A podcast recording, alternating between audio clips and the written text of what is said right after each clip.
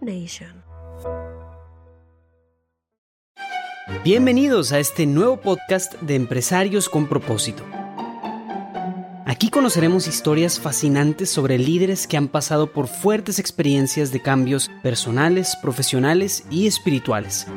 Y aprenderemos cómo estas personas han transformado su visión de la vida y del trabajo para mejorarse a ellos mismos y mejorar sus negocios.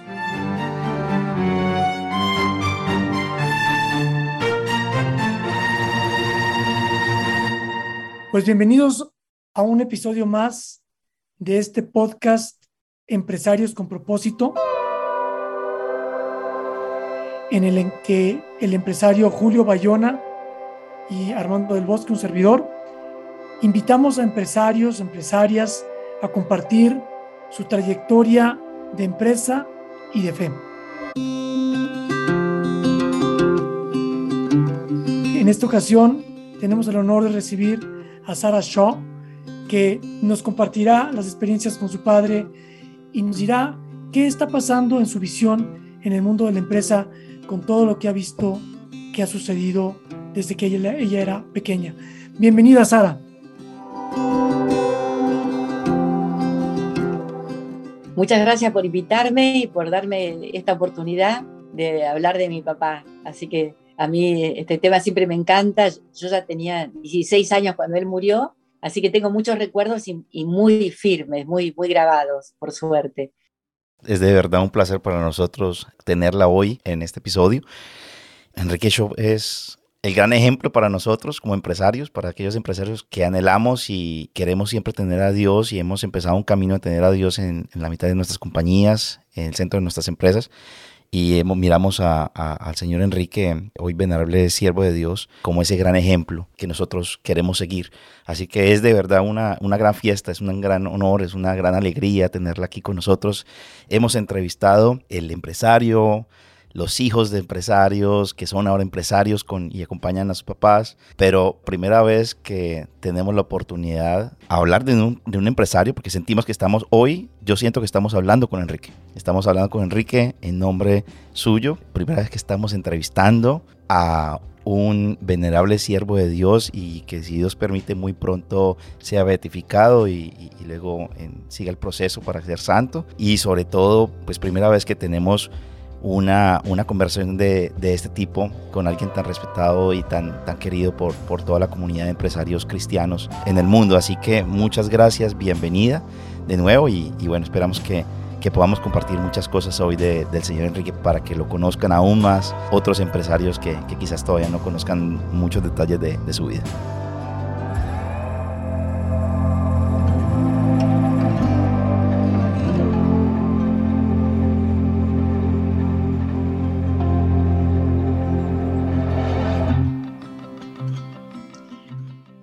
Bueno, yo más que de la parte laboral, puedo hablar de cómo era padre, y además estoy muy impresionada con las cartas de amor que se escribían él con mi mamá cuando estaban de novios. Él estaba en, un buque y era la Segunda Guerra Mundial, así que tenían que patrullar el sur, Tierra de Fuego, Ushuaia, todas esas zonas así, bastante, un mar bastante peligroso. Y las cosas tan lindas que le escribía.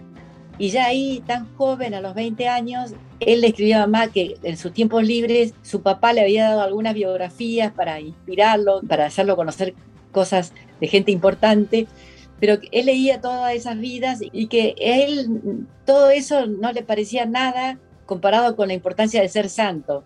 Así que él estaba en un barco, no sé qué estaría haciendo, atornillando tornillitos, en un barco chico, eran como 70 hombres metidos en un barco en medio de las olas, pero él sabía que ahí podía ser, ser santo. y también sabía que podía ser santo en una empresa. La tenía bien clarita, así que ese es mi mensaje como hija, que estoy convencida que él estaba con ese propósito, que era lo más importante de la vida, lo entendía perfecto y que todo lo demás era muy bien, pero que tenía que apuntar bien alto y apuntar a eso. Y se lo escribía a mi pobre mamá, que a veces se asustaba un poquito, sí, porque también como que quería que ella fuera santa y ella le contestaba, no, no, yo soy Marta, yo no, vos me parece que sos María, pero yo soy Marta. Mi, papá era, era Marta y María también porque era muy muy trabajador. No sé si está claro lo que estoy contando de, que, que, desde joven él veía que se podía santificar en un barco, recorriendo, haciendo guardias, pero era su responsabilidad y bueno, y mucho más en una empresa que, donde hay muchos, muchos contactos muy humanos con todos los que trabajan en una empresa.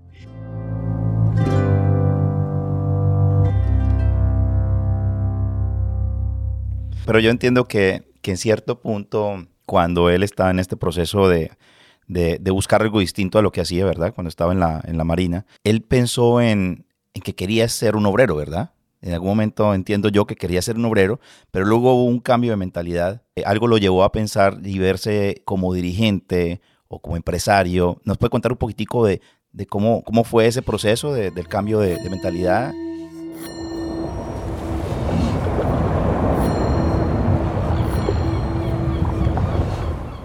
Sí, él, estaba en la Marina, pero bueno, se sentía un poco a veces como que había muchas limitaciones, muchas reglamentaciones, y que, por ejemplo, en la Marina no se puede hablar de, religión arriba de un barco, de ninguna Marina del mundo, ¿no? Ni de política, ni, no sé qué otros temas, porque se agarran a trompadas. Entonces, para hablar de esas cosas hay que, hay que bajar a tierra. Entonces él a veces se sentía un poco como asfixiado de no poder hablar de tantas cosas arriba del barco y quería ser misionero. Él tenía un afán por evangelizar. Y en esa época había mucha, se subrayaba mucho el tema de evangelizar estos barrios nuevos que se, que se hacían en torno a las grandes fábricas en Europa. Y eh, estaban los sacerdotes obreros, pero había toda esa, y, eh, esa preocupación de que esta gente que venía generalmente del campo se metía en un barrio donde no conocía a nadie, donde no tenía sus parientes, donde muchas veces no iba, no iba se desconectaba de su vida parroquial y entonces era tratar de rescatarlos de otra forma. A mi papá eso, eso le atraía muchísimo, porque veía esta gran cantidad de gente que se acercaba a las ciudades y que, y que muchas veces se, se alejaban completamente de, de, todos sus valores ¿no? que tenían en el campo. Pero él había conocido a la Juventud Obrera Católica y unos sacerdotes que eran de, esa, de ese movimiento, que todavía está muy fuerte, le dijeron, ¿por qué no hablar con el padre Hillebrand, que era de Chicago, que él era como el fundador de la Juventud Obrera Católica de la JOC, ¿no? Entonces fue a hablar con, el, con este, este sacerdote que después fue cardenal, movilizador de este tema, de la, evangelizar en las fábricas, todo eso, y le dijo, pero usted me dice que su papá es empresario, que su suegro es empresario, que su abuelo era empresario, vaya evangelizar a los empresarios que son mucho más difíciles que el mundo de los trabajadores y más frío, y de allí va a poder hacer mucho más por los trabajadores, va a poder influir más.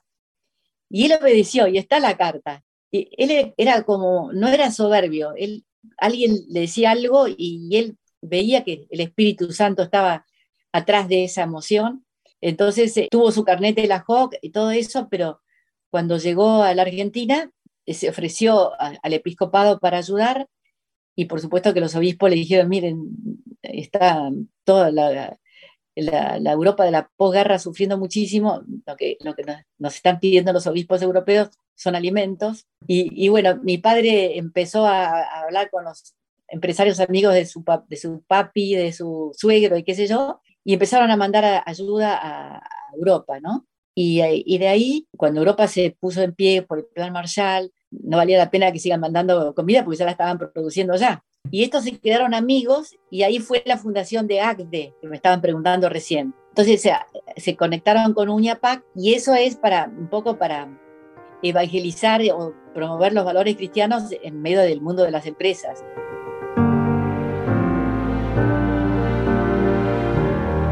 Y me gustaría que nos describas un poco, Enrique. ¿Quién era Enrique Shaw?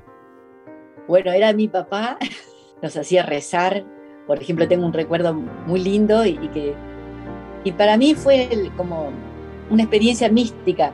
Todos eran pavaditas, era una persona muy normal, pero después de comulgar decíamos vamos a hacer la acción de gracias y entonces eran esas famosas oraciones, mirad a mi amado, no sé qué, pero nos, como que nos abrazaba y poníamos las, las cabezas junto a la cabeza de él despacito y rezábamos esas dos oraciones, ¿no? El alma de Cristo, me imagino que ustedes la conocerán también, ¿no? Para después de las comuniones, sí. Y yo cuando me acuerdo de eso, digo, Para mí eso fue algo muy anhelado, muy deseado, rezar juntos. Y claramente es como la única experiencia mística que tuve en mi vida porque era muy fuerte. Pero tan pagada no sería porque en los testimonios varias personas decían, ¿cómo hacía rezar a sus hijos? haciendo cosas muy normales, se ocupaba mucho de que, rezáramos, que pidiéramos qué, nos preocupaba y que rezáramos por esas preocupaciones. Eso para mí fue muy importante. También la otra cosa que me, llamaba la atención muchísimo es que mucha gente, después de más de 50 años que, mi papá había muerto, me decían, tu papá era un santo, tu papá era un santo. Entonces yo siempre le preguntaba, ¿y por qué dice eso? Y siempre me decía, porque era muy sonriente. Y yo me quedaba, pero ¿qué tiene que ver la santidad con ser sonriente?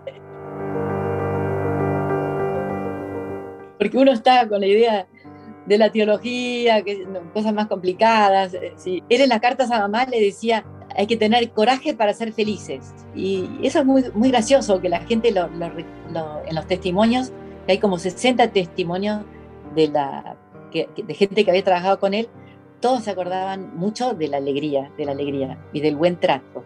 Y hay otra cosa que recuerdo que gracias a ese respeto que tenía por la opinión de los demás, y la gente sentía eh, ese respeto, esa admiración, y entonces le decían, y bueno, me lo contaban a mí 50 años después. Es raro acordarse de cosas que pasaron hace 50 años, porque uno se va olvidando de todo. Pero a mí me impresionaba cómo, cómo lo recordaban.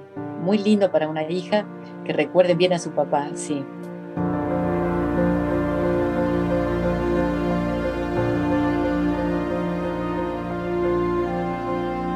Hoy por hoy hay temas que, son muy comunes cuando hablamos del, liderazgo de servicio y los, los distintos estilos de liderazgo que existen y hablamos de, líderes que, tienen un gran carisma. Yo creo que estamos hablando de una época, estamos hablando de una época distinta en, la que quizás eso no era muy común y el señor Enrique ya estaba adelantado en su época. Era muy especial él al llegar a la, compañía, en cómo trataba a las personas, en lo que se involucraba. Cuéntanos un poquito más de, ese, de ese estilo de liderazgo que lo identificaba a él versus los otros líderes empresariales del momento. ¿Qué era lo que lo hacía tan distinto a él, que lo hacía tan especial a él? Bueno, yo esa parte de la vida no lo vi, pero me hablaron mucho de cómo era. Por ejemplo, los anteriores como gerentes, lo normal era que no les gustaba que vayan con problemas o con cosas que no andaban y que no funcionaban bien. Y les llamaba la atención que mi papá se ponía un overall y caminaba por todos lados y preguntaba cómo anda esto, cómo anda esto otro, que se metía por todos lados. Y ahí me decía, no, lo normal era que los gerentes entraran así, medio con la cabeza baja, despacito y medio escondidas, y se fueran a su oficina a leer el diario. Él no se iba a la oficina, iba a recorrer la fábrica. ¿sí? Y eso la gente lo, lo, apreciaba, lo apreciaba. Era una fábrica grande, eran dos turnos de 2.000 personas a la mañana y 2.000 personas a la tarde. Y él disfrutaba y la gente se daba cuenta que él disfrutaba y que estaba como muy orgulloso de todo y que cuando algo andaba mal, rezaba y los hacía rezar a los que estaban, los que él sabía que eran católicos. Una vez había una máquina que no, no, que no andaba y no andaba, y entonces iban a quedar un montón de personas sin trabajo porque iban a tirarla esa máquina, y se fueron caminando. A Luján le dijo a uno que trabajaba con él, vamos caminando a Luján para, para rezar para que esta máquina ande. Y la máquina empezó a funcionar bien. Era así, él todo era una unión. Él, él no era que separaba lo laboral, lo económico, lo espiritual, no, lo evangélico, todo era una, una sola cosa. Y escribió un libro sobre lo que él pensaba que se llama Y dominar la tierra, muy lindo, donde él hace un alegato de lo importante que es el trabajo y, la responsabilidad que uno tiene como co-creador. Nos interesa mucho saber, Sara, las empresas son organismos vivos, son organismaciones, les llamamos nosotros. La gente como tu padre, los empresarios, responden la llamada de Dios para ver en su empresa una plataforma de evangelización con el ejemplo, no con la palabra. dejan huella definitivamente en la empresa. A 60, casi 60 años de que tu padre partió al cielo, ¿qué ha pasado con la empresa? Bueno, la empresa sigue los nuevos dueños porque cambió de manos varias veces. Por ejemplo, yo en Verazategui, cuando voy para allá, eh, me reciben de un modo muy especial. Eh, la municipalidad, por ejemplo, el año pasado lo nombraron ciudadano ilustre papá, la gente lo conoce. Hay otra vitrina también en el Museo Histórico de, de, Verazategui. Eh, están todos muy compenetrados con, con que mi, mi papá está ahí en la en la parroquia de Verazategui hay unos carteles bastante grandes, así en el exterior, con, con información sobre la vida de mi padre y adentro, no en la iglesia porque no es permitido hasta que no sea beatificado, hay unos vitrós muy lindos y también hay otra placa, siempre están haciendo actos lindos. Hay una asociación que se juntó muchas, los Leones, el Rotary, no sé qué, que todos los años hace como un premio, Enrique yo, y siempre hacen un acto. Y se comprende muy bien lo que hizo mi papá y que es una cosa que que cualquiera lo puede hacer, que no era una cosa así tan extraordinaria, ni tan rara, ni bizarra, sino que era totalmente normal. Sé que anda bien y que están contentos y sé que están muy bien considerados, ¿eh? muy bien considerados y muy respetados. Sí. ¿Qué ha pasado con el proceso de canonización? Porque nos decías que pues hay tantas cosas eh, en, en el Vaticano que es difícil con tantas prioridades que se tienen. Nosotros en el mundo de la empresa vemos que la canonización de un empresario sí es muy importante porque es una invitación a todos los empresarios a vivir el camino de la santidad. Entonces, ¿qué sabes tú que nos puedes compartir? ¿Cuáles son las últimas noticias que tienes sobre el proceso de canonización o de beatificación de tu padre? Es un llamado universal a, a todo el mundo a los jóvenes, a los viejos, para todos, ¿no? Pero y también para los empresarios, porque a veces se considera que el empresario tiene que girar todo alrededor de la ganancia económica y, y, que, todo lo demás no es tan importante, pero, pero hay otras ganancias, además las ganancias económicas que son estas del, del buen clima, de la tranquilidad, de la serenidad, hacer las cosas bien. Y bueno, la causa está muy avanzada. En el Vaticano, hace como dos años, mandaron para allá todo el tema de un proceso de un milagro. Y justamente hoy, Gonzalo Tanoira, que es el presidente de ACDE, que es una persona joven, un gran empresario argentino, estuvo con el cardenal Parolín hablando de todo esto. Y la postuladora estaba muy impresionada porque decía justo hoy, que es el día que el Papa va a rezar por la paz en Ucrania y en Rusia, que era un día muy especial para el Vaticano. Así que eh, ella consiguió entradas y fueron los dos a, la Basílica de San Pedro y, que lo iban a ver al Cardenal Parolín. O sea que hay mucha sintonía, ¿no? Eh, mucha sintonía para que esto avance. Sé que todo va bien y que, y que está todo en marcha. Voy enterando de refilón. Yo quisiera rescatar algo y, aprovechar que ustedes lo, mencionan, la verdad. Creo que hoy es un día muy especial. Hoy estamos teniendo y haciendo esta grabación precisamente el día en que, en que el Papa Francisco hace la consagración de, Rusia y, de Ucrania a la Santísima Virgen María.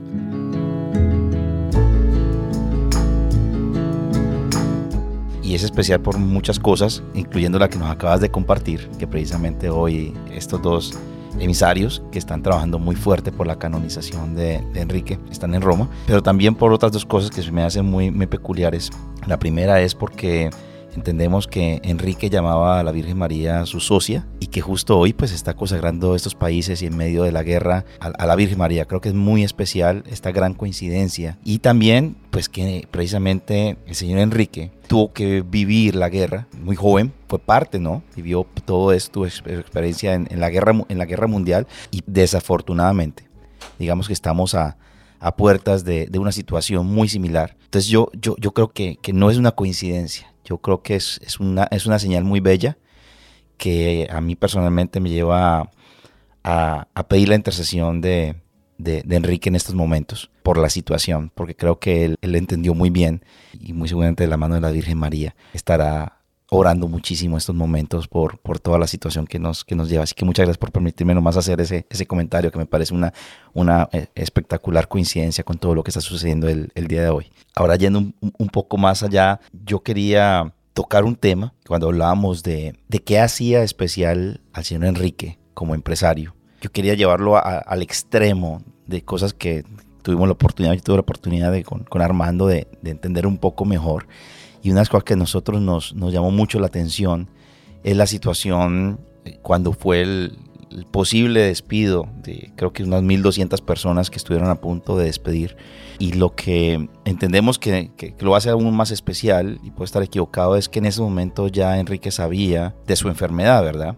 Entonces yo me imagino, si, si el señor Enrique ya sabía de su enfermedad, pues era una situación muy complicada ir a ponerle la cara a los americanos y decirles, mire, básicamente explicarles primero que todo el por qué no despedir a las personas, pero entiendo yo que inclusive él se puso en la línea de decir, bueno, si ellos se van, yo también me voy, y quedarse sin esa oportunidad, sin el empleo, estando enfermo, sabiendo que iba a partir y a dejar a su familia, y obviamente no era el mejor momento para tomar esa decisión. Creo que esa valentía de haber hecho eso habla mucho de su carácter, habla mucho de sus prioridades y de su gran amor que tenía por los obreros. Me gustaría que nos contara un poquito más acerca de, de esos momentos.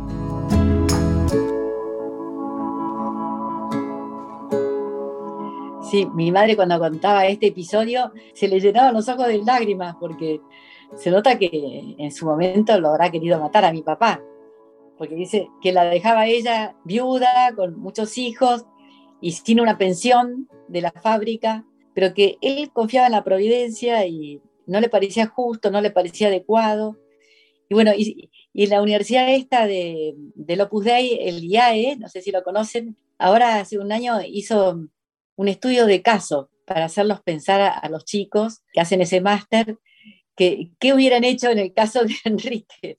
Que la gente piense, porque todos los pros y los contras que tenía eh, mi papá para, para tomar esa decisión, bueno, la tomó y le fue muy bien a la fábrica, le fue muy bien a él, mamá quedó con su pensión y bueno, para llevarnos a, toda la familia adelante, y lo felicitaron, los americanos lo, felicitaron de la Corning, qué suerte que no despidió a esa gente, no, no hubiéramos podido responder a, la demanda que después empezó a ver sobre el vidrio. Así que lo felicitaron porque fue un cliente muy importante que, que, adquirieron. Y bueno, él estaba absolutamente convencido que, que estaba bien y por eso les dijo, si, si los despiden, yo me voy. Si ellos se van, yo me voy. Los americanos no lo podían creer.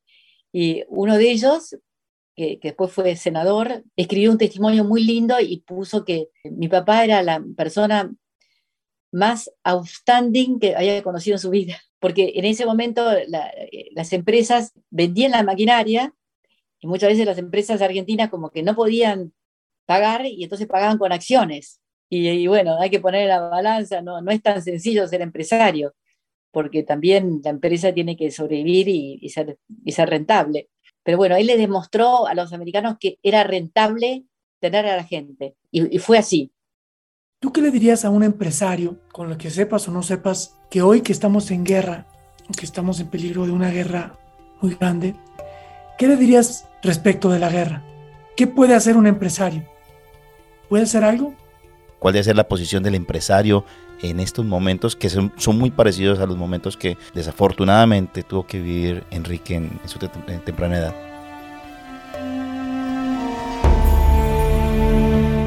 Yo, yo creo en el Espíritu Santo y recuerdo que mi papá estaba muy atento y, y él estaba sereno y por más que eran situaciones complicadas, como que no hay soluciones mágicas, ni nada. Él se dejaba llevar por la providencia y por las emociones del Espíritu Santo y que eso no se da todo de golpe, porque el futuro eh, no se lo puede conocer, no, no hay que intentar conocerlo, pero en cada momento uno va caminando por su sendero y tratando de hacer lo mejor posible y, estoy seguro que se, se, acierta si uno tiene esa humildad y, y si está e, ese, mensaje, realmente ese mensaje que le llega, eh, eh, tratar de, de, valorarlo. Por ejemplo, eso que él estaba deseando ser eh, misionero en el mundo del trabajo y, le dijeron, no, para mejorar, ¿por, qué querés hacer ahí? Si querés, si querés hacer algo por los trabajadores, anda a evangelizar a los empresarios que, que ahí vas a poder hacer mucho más por los trabajadores, vos tenés conexiones, podés hacerlo, te están, la familia te está pidiendo que hagas esta pasantía y no sé qué, anda y, y, empresario. Y, y, él tuvo esa humildad de, reconocer ese buen consejo, hacer asesorar. Así que mi papá recurría a, su confesor, a sacerdotes, pero sé que mi papá hablaba con muchos sacerdotes, hablaba bastante, sí, y interesaba mucho el tema ético. Ah, de, golpe me acabo de acordar de una anécdota de un capellán de Agde que contaba sobre mi papá. Decía, como que tu papá hasta hablaba de la cuadratura del círculo, decía, lo puso por escrito. Y, eh, y que una vez parece que estuvieron discutiendo no sé cuánto, cuánto tiempo de la parábola de, del buen pastor. Claro, porque un empresario tiene que ser un buen pastor, ¿no? Entonces dice que le discutía a, este sacerdote, que mi, papá no era teólogo, entonces, eh, pero dice que no se podían poner de acuerdo, no se podían poner de acuerdo, entonces eh, este sacerdote le dijo, bueno, el domingo que viene nos juntamos y seguimos hablando del tema. Le preguntó, ¿vos qué harías? Le dijo el sacerdote a mi papá, ¿harías lo mismo que hizo el buen pastor? No, no, no, yo haría otra cosa, dijo. Pondría un encargado para que se quede con las como un gerente que se quede a cuidar las ovejas, no, no porque parece que él no quería que se descuiden las ovejas a las 99. Era por ahí la discusión. No, no, no estaba ahí. Y, que, seguiría a buscar la, oveja perdida, pero que pondría a alguien responsable por las 99. Entonces, era, era así, era muy, como que muy exigente, muy prolijo, muy exacto qué es lo que correcto, qué es lo, lo bueno, qué, qué es lo que Dios le pide a cada uno. Se interesaba mucho por todos esos temas éticos. No sé, que los empresarios tienen todo el tipo de estos problemas, me imagino, ¿no? Este problema, Sara, es un problema que los empresarios vivimos todos los días cuando tenemos que tomar decisiones sobre las 99 ovejas y esa que está descarriada. No se trata de mantener a la oveja que está perdida en el rebaño sea necesariamente la solución, no necesariamente es la mejor decisión, ni para la empresa ni para la oveja. A mí me gustaría ahondar un poquito en, ese, en eso que me parece interesante lo que tú dices, para que la gente entienda un poco. Yo sé que la parábola habla de salir a buscar la oveja perdida y, y, y dejar, dice, deja la 99 y sale a buscar una pero, pero tienes razón Armando, muchas veces ese buscar no necesariamente es salir a buscarla en otra parte, sino tratar de cambiar a esa oveja que dentro del mismo rebaño va por el camino incorrecto y tratar de cambiarla y mantenerla y pero llega un punto en que mantener esa oveja allí empieza a afectar a los demás. A mí me encantaría saber, Sara, si hay un caso parecido que le pasó en un momento a Enrique eh, con respecto a este tema que estamos hablando. ¿Alguna vez te contó o escuchaste un caso de, de qué, qué, hizo él con una, una, oveja perdida, básicamente? Cuéntanos, cuéntanos. No, no, era, era muy estricto, no, no, no, no era nada así, ni beatón, ni sentimental, ni nada. Ahí en Viviendo con Alegría hay testimoniantes. Yo tengo mala memoria, pero, pero porque yo escuché como esa discusión eterna de la oveja perdida, no, no, no me la acuerdo bien, solamente me acuerdo que hubo una gran discusión. Pero sí sé que hubo casos de, por ejemplo, un médico que, que era de la empresa que, que, le dijo a una enferma, a una empleada, no sé qué le dijo, que le invite a tomar el té a su casa, qué sé yo, y ella comentó eso, algo en la fábrica, y esa persona se lo comentó a mi papá, y, mi papá en el acto dijo, ese médico, afuera. Era, era así, nada de discusión, ni de, con la oveja perdida, ni nada, sino que afuera. O sea, también a veces es salvar a la oveja, eh, mandarla afuera y que no haga esas cosas, y después también hubo otro que era una sindicalista, que no me acuerdo qué cosa había hecho, alguna maldad grande, y todos decían, no, con esa sindicalista no se meta porque es bravísima, es malísima, es una bruja, es peligrosísima, ¿no? Y, y mi papá dijo, afuera no vuelve más, o sea, él era muy amable, no sé qué, pero eh, y la gente se daba cuenta, ¿eh? se, daba cuenta que cómo era. No me acuerdo bien, pero están los testimoniantes ahí que cuentan con lujo de detalle esas dos echadas que parece que, causaron bastante revuelo, ¿no? Lo que estamos ahorita hablando no significa que descuidemos a las otras 99 ovejas. De hecho, las estamos cuidando. Pero esa oveja, entre comillas, descarriada, quizá está mejor en otro rebaño. Y al nosotros forzar dejarla en este rebaño, al contrario, no le estamos ayudando. O sea, no, el rebaño no solo son nuestros colaboradores, sino toda la gente que tocamos, nuestros ex colaboradores, nuestros clientes, nuestros proveedores, vaya, hasta nuestros competidores. El ser exigente, solamente quería, no lo hago porque me imagino que es muy exigente, muy cumplido con todas sus cosas de trabajo, con sus horarios, me lo imagino yo, pero yo escuché por allí que cuando iba a salir para el trabajo o algo así, y él tenía una moto, ¿no? Una, una motocicleta, que si los niños le pedían que le diera una vuelta alrededor de la manzana, algo así, él muchas veces no se iba de una para el trabajo, sino que primero le daba la vuelta a los niños y después ya se iba a trabajar. Sí, sí, porque eran dos fábricas, una fábrica muy grande y había una fábrica más chiquita y esa más chiquita era una sola manzana. Entonces, cuando llegaban, los chicos lo esperaban, hay una vueltita a la manzana, una vueltita a la manzana.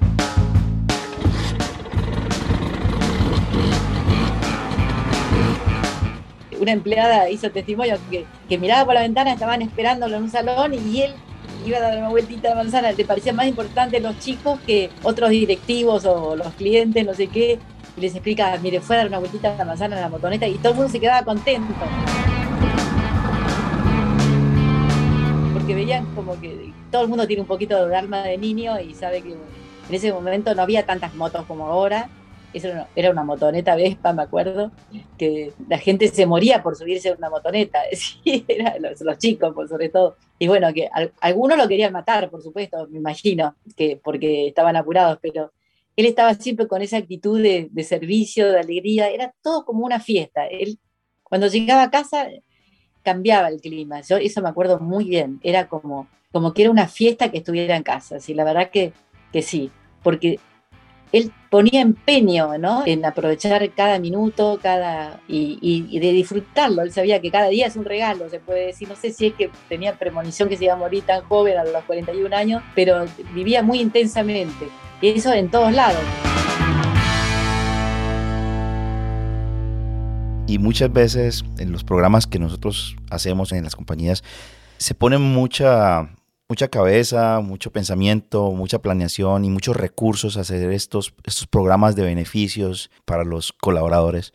Pero, pero hay casos donde, donde quizás son, hay cosas mucho más sencillas que llenan quizás mucho más a las personas. Y algo que también me pareció muy bonito es que yo escuché que cuando él iba de viaje tenía la costumbre de que la gente le pidiera que quería, le hiciera una lista y que él iba y le traía a todo el mundo, hacía lo posible para traerle a todo el mundo lo que le había encargado, que era una cosa impresionante. Cuéntanos un poquito eso porque me parece muy bonito, porque son cosas, son esas cosas tan más sencillas que no requieren millones de dólares para hacer programas grandísimos, sino eso, tan especial lo que realmente toca a las personas y lo que realmente muestra que le importa a las personas es increíble cómo la gente se acuerda de esos pequeños detalles, porque uno dice, no es algo heroico, no es subir una montaña, eh, porque, porque en ese momento los remedios, no sé, no había mucha producción de remedios acá en Argentina, entonces eh, eh, a veces algunas enfermedades raras, tipo, necesitaban algún remedio, y lo común era que se pidiera medicamentos pero la gente se aprovechaba y pedía también otras cosas, sí. No, no, no, no, porque él tenía que viajar a Estados Unidos mucho porque eh, como la mayoría accionaria era de esta Corning, tenía que, ir a explicar y, y, se llama, y conseguir consenso de allá para las decisiones de así las políticas importantes empresarias, ¿no? Entonces, una o dos veces por año iba, ¿no? O para mostrar el balance o lo que sea. Y entonces ahí pone un cartelito, me voy de viaje, alguien está. Y mamá siempre protestaba, y estaba en el documental, que una vez alguien le había pedido un encendedor en forma de cigarrillo. Sí. Entonces, justo había ido con mamá a ese viaje, por supuesto que no encontraban ningún encendedor en forma de cigarrillo y y mamá estaba enojadísima. Dice, una cosa es que te pidan un remedio, otra cosa es que te pidan un encendedor. encendedor hay montones en Argentina. ¿Y cómo se llama? Y, eh, eh, y, y, papá le decía, no, pero bueno, pero es una ilusión. Y después alguien le dijo, no, en Estados Unidos se hace mucho de una cosa y después, cuando se agota, se agota. es como que pasó de moda y hacen otra cosa. Ya eso del encendedor con forma de cigarrillo ya no existe más, así que no, no lo pudieron encontrar y compraron otra cosa, no sé qué. Pero bueno, eh, tenía esos pequeños gestos y yo pienso que eso se lo soplaba el Espíritu Santo, porque él como que tenía sensibilidad para ver las necesidades de los demás o lo que sea. Porque hay gente que dice, no, no es mi obligación, no, no, es mi deber, y como que a veces uno se encierra en sí mismo, en, lo, en, lo, que uno quiere, no se fija en lo que el otra persona quiere o lo que otra persona desea.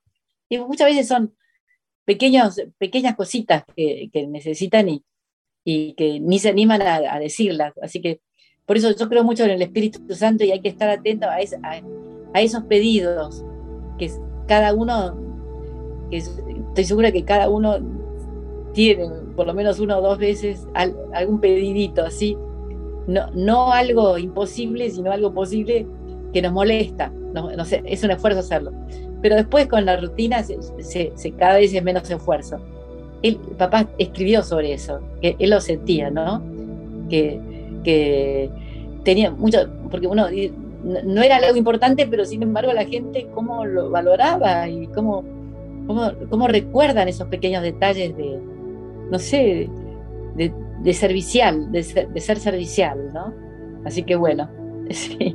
Tengo una última pregunta, Julio, y seguramente haces muchas entrevistas sobre tu padre, sobre lo que, todo lo que hemos hablado hasta ahorita.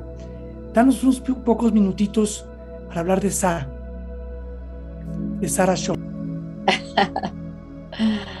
bueno, yo soy abuela, tengo cinco hijos, trece nietos. La verdad que estoy muy agradecida por mi marido, por mi familia. Realmente como que uno valora mucho vivir cada día, ¿no?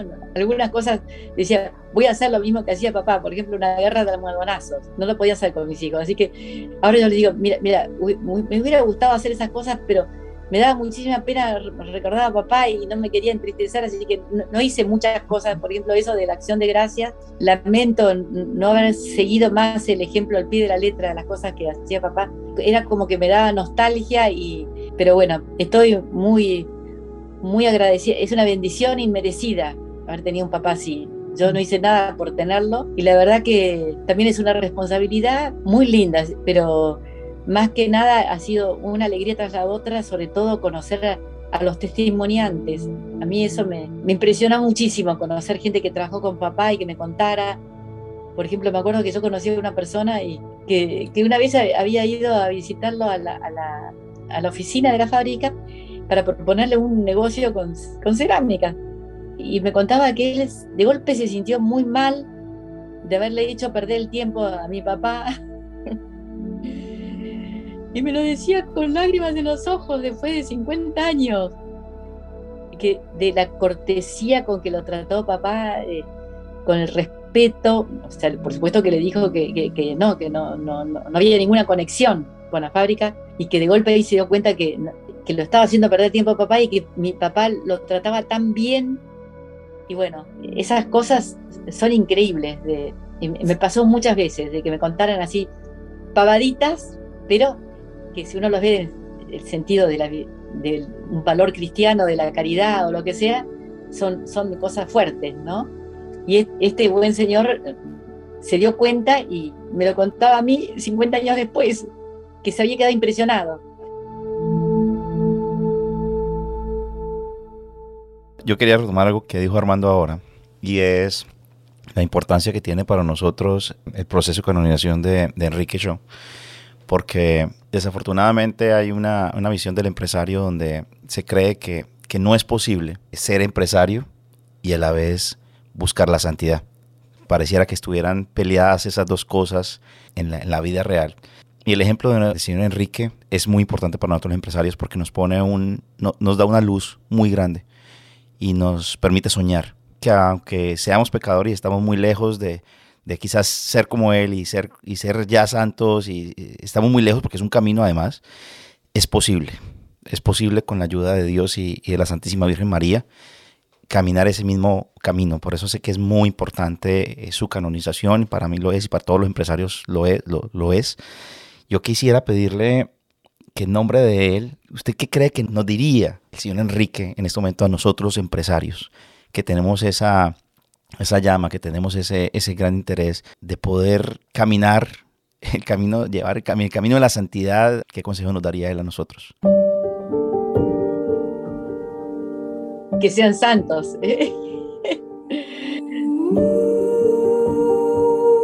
y me acuerdo que, que, hay una anécdota de Santo Tomás de Aquino que una hermana de él, que era religiosa, le dijo, ¿y, ¿y cómo se puede ser santo? Santo Tomás de Aquino, que había escrito 14 volúmenes de, inmensos, así, de, de todo, de no sé qué, le dijo, queriendo. Entonces eh, la hermana le dijo, ¿cómo que queriendo? Vos que escribís tanto y, y hablas tanto, y me estás respondiendo con una sola palabra, le dijo a su hermano, ¿no? Y entonces eh, él le dijo, bueno, queriendo querer. o sea que el que quiere eh, puede, ¿no? Y por algo estamos, San Pablo lo dijo un montón de veces y, bueno, cada uno sabe, cada uno tiene, está parado en sus propios zapatos y, y, tiene esa voz de la conciencia que lo va llamando, esto es increíble, pero hay que escucharlo y tener confianza y serenidad y, no es hacer algo raro, ¿no? Sino que es hacer las cosas bien. Y papá quería, y se lo dijo a mamá, estaban de novios y le dijo, es necesario ser santos, le decía, empezar ya, le decía. Pero bueno, eh, no es tan difícil, es algo al alcance de todos la santidad.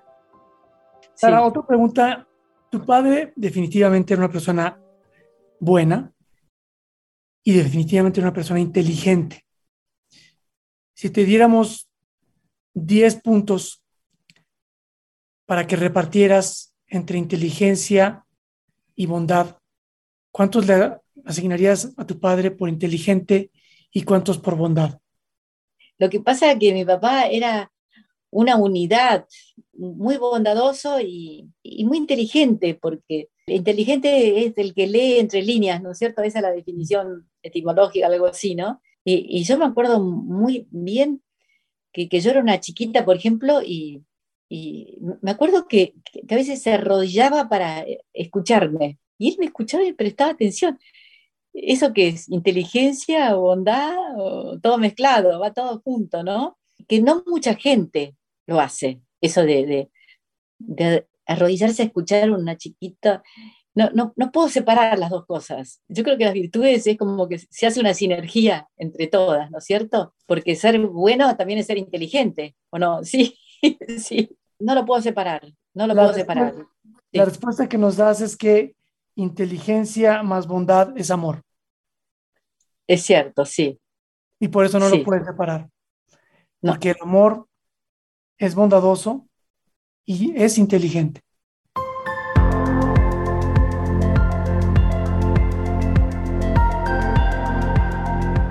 hemos cubierto puntos muy, muy interesantes. Eh, obviamente hay, mucho, mucho por decir de, del señor Enrique. Y agradecerle, de verdad, agradecerle muchísimo por este tiempo. Yo personalmente me sentí hablando, de verdad, con Sara sí, pero también con, con Enrique. Sentí que, que, que, él nos está acompañando en este momento y, fue una conversación muy especial. De verdad que ha sido una conversación muy, muy especial y aprecio hoy, después de esta conversación, aún muchísimo más y lo respeto aún muchísimo más eh, por todo lo que he logrado, hemos logrado conocer. Así que muchísimas gracias a la verdad por su tiempo. No sé, Armando, si quieres cerrar con, con algunos comentarios. Normalmente lo que nosotros nos llevamos, y son muchos los puntos, como dices, Julio, pero voy a ser muy selectivo, hay que tener coraje para ser felices. Otra, que la gente en la trinchera sabe más.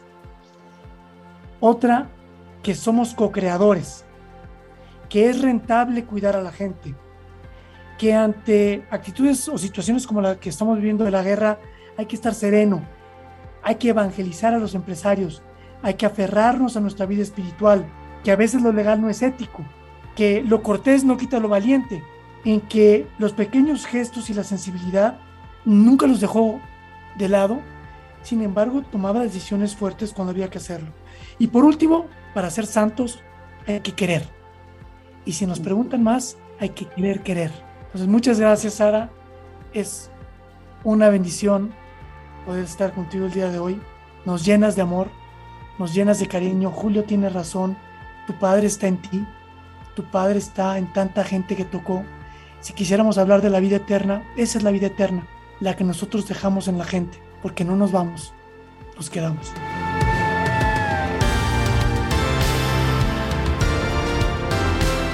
Los felicito de todo corazón, ¿eh? Y muchas gracias. gracias y hasta pronto. Y seguimos conectados, ¿eh? Hasta luego.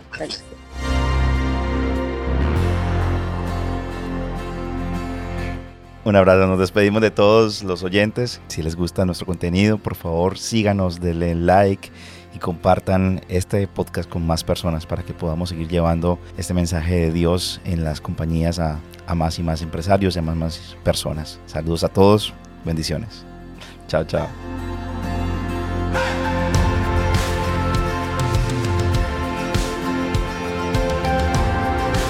Si les gustó esta historia, no olviden darle me gusta y compartirla con amigos y familia. Empresarios con propósito es un podcast producido por Julio Bayona y Armando del Bosque.